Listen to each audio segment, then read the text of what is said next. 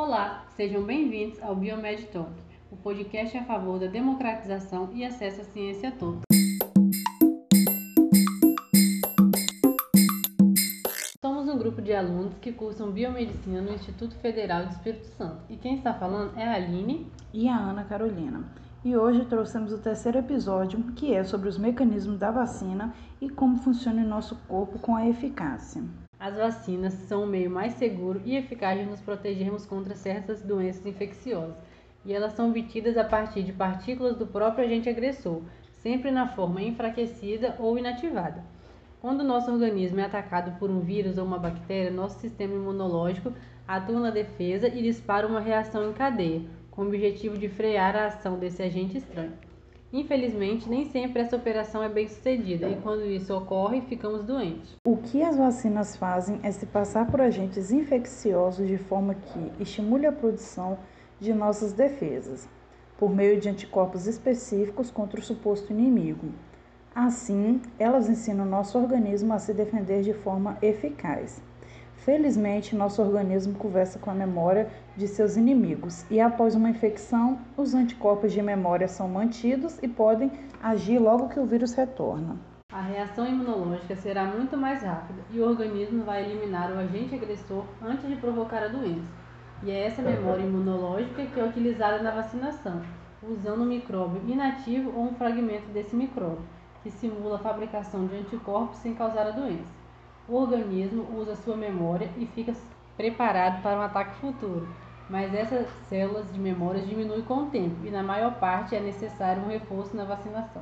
As vacinas são seguras e causam poucas reações adversas, como dor no local da aplicação, mal-estar e febre, pois essas reações são geralmente leves e de curta duração e se trata da principal forma de prevenção de inúmeras doenças. Agora falaremos sobre a importância da vacinação. Como foi dito antes, a vacina é a principal forma de prevenção contra diversas doenças. Assim, elas não protegem apenas o indivíduo que foi imunizado, mas toda a comunidade, pois aquele indivíduo, a não adoecer, também não se torna um condutor de uma doença transmitida para outras pessoas. Muitas doenças já foram erradicadas graças à vacinação, como é o caso da paralisia infantil, que foi erradicada no Brasil desde o ano de 1989.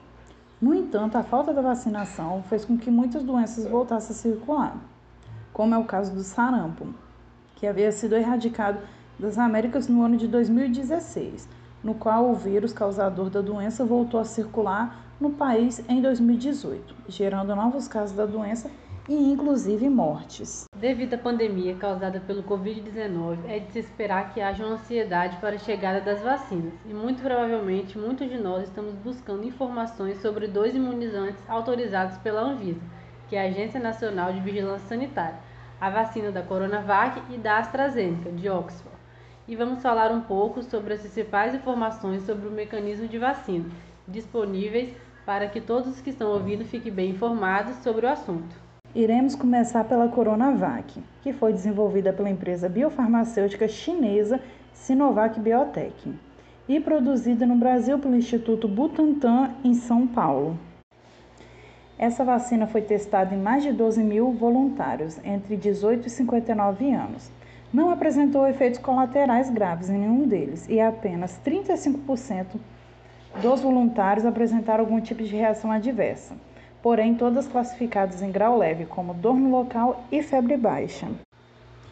E vocês sabiam que o Instituto Butantan é uma instituição pública responsável por produzir outras vacinas já presentes no nosso Programa Nacional de Imunização, que é o PNI, do Ministério da Saúde. Além da atual Coronavac, em parceria com Sinovac Biotech, ela também produz a vacina anual contra a gripe, hepatite A, hepatite B, HPV, tríplice bacteriana e vacina antirrábica. A Coronavac foi criada por meio de uma tecnologia molecular que é muito utilizada em outros imunizantes, como as vacinas da gripe, poliomielite, hepatite e meningite. Ela é composta por um vírus inativado.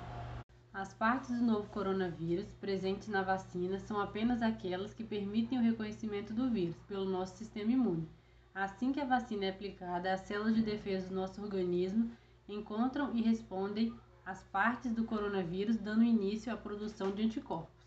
No entanto, este processo demanda um certo tempo, até que o organismo fique protegido contra o coronavírus. É importante ressaltar a dose de reforço, pois ela ajusta a quantidade de anticorpos necessários para uma resposta eficiente contra uma possível infecção contra o vírus. Por isso, o esquema de vacinação é composto por duas doses do mesmo laboratório e com intervalo entre duas a quatro semanas entre as aplicações. A eficácia geral apresentada pelo Instituto Butantan para a Coronavac nos testes brasileiros foi de 50,38%, o que pode parecer baixo em primeiro momento, mas que traz ótimos resultados quando detalhados. A vacina mostrou-se 100% eficaz nos casos moderados e graves e 78% eficaz nos casos leves de Covid-19. Ou seja, a aplicação da vacina, quando feita adequadamente em duas doses, tem grande potencial de redução do número de internações pela doença. Já a vacina do grupo farmacêutico britânico AstraZeneca, em parceria com a Universidade de Oxford, utiliza uma tecnologia biomolecular baseada no chamado vetor viral, que consiste na utilização de um vírus modificado para estimular o sistema imunológico na produção de anticorpos contra o novo coronavírus. Na produção da vacina, uma espécie de vírus enfraquecido, o adenovírus Chadox 1, que é conhecido por causar gripe comum aos chimpanzés, após ser modificado para não se multiplicar, ele carrega parte do material genético do SARS-CoV-2, responsável pela produção de uma proteína chamada spike, que auxilia o vírus Covid-19 a invadir as células humanas. Sendo assim, após a vacinação, o adenovírus começa a produzir essa proteína spike, ensinando o sistema imunológico humano que toda partícula com essa proteína deve ser destruída e após a imunização adequada, sendo elas as duas doses do mesmo fabricante com intervalo de 12 semanas entre as aplicações, o sistema imune do nosso organismo torna-se capaz de reconhecer e atacar rapidamente o coronavírus, caso seja infectado. A eficácia geral apresentada pela AstraZeneca para a vacina nos testes foi de cerca de 70%, entre 62% e 90% após a aplicação das duas doses.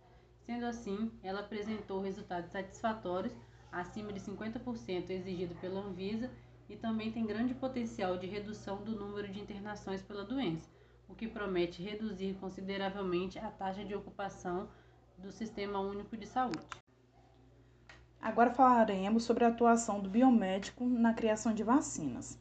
Fazendo uma dentro, o profissional biomédico especializado na área de imunologia pode sim ser responsável pela produção de vacinas. Esse profissional lida diretamente com o estudo de doenças infecciosas e de mecanismos de tratamento e prevenção de patologias.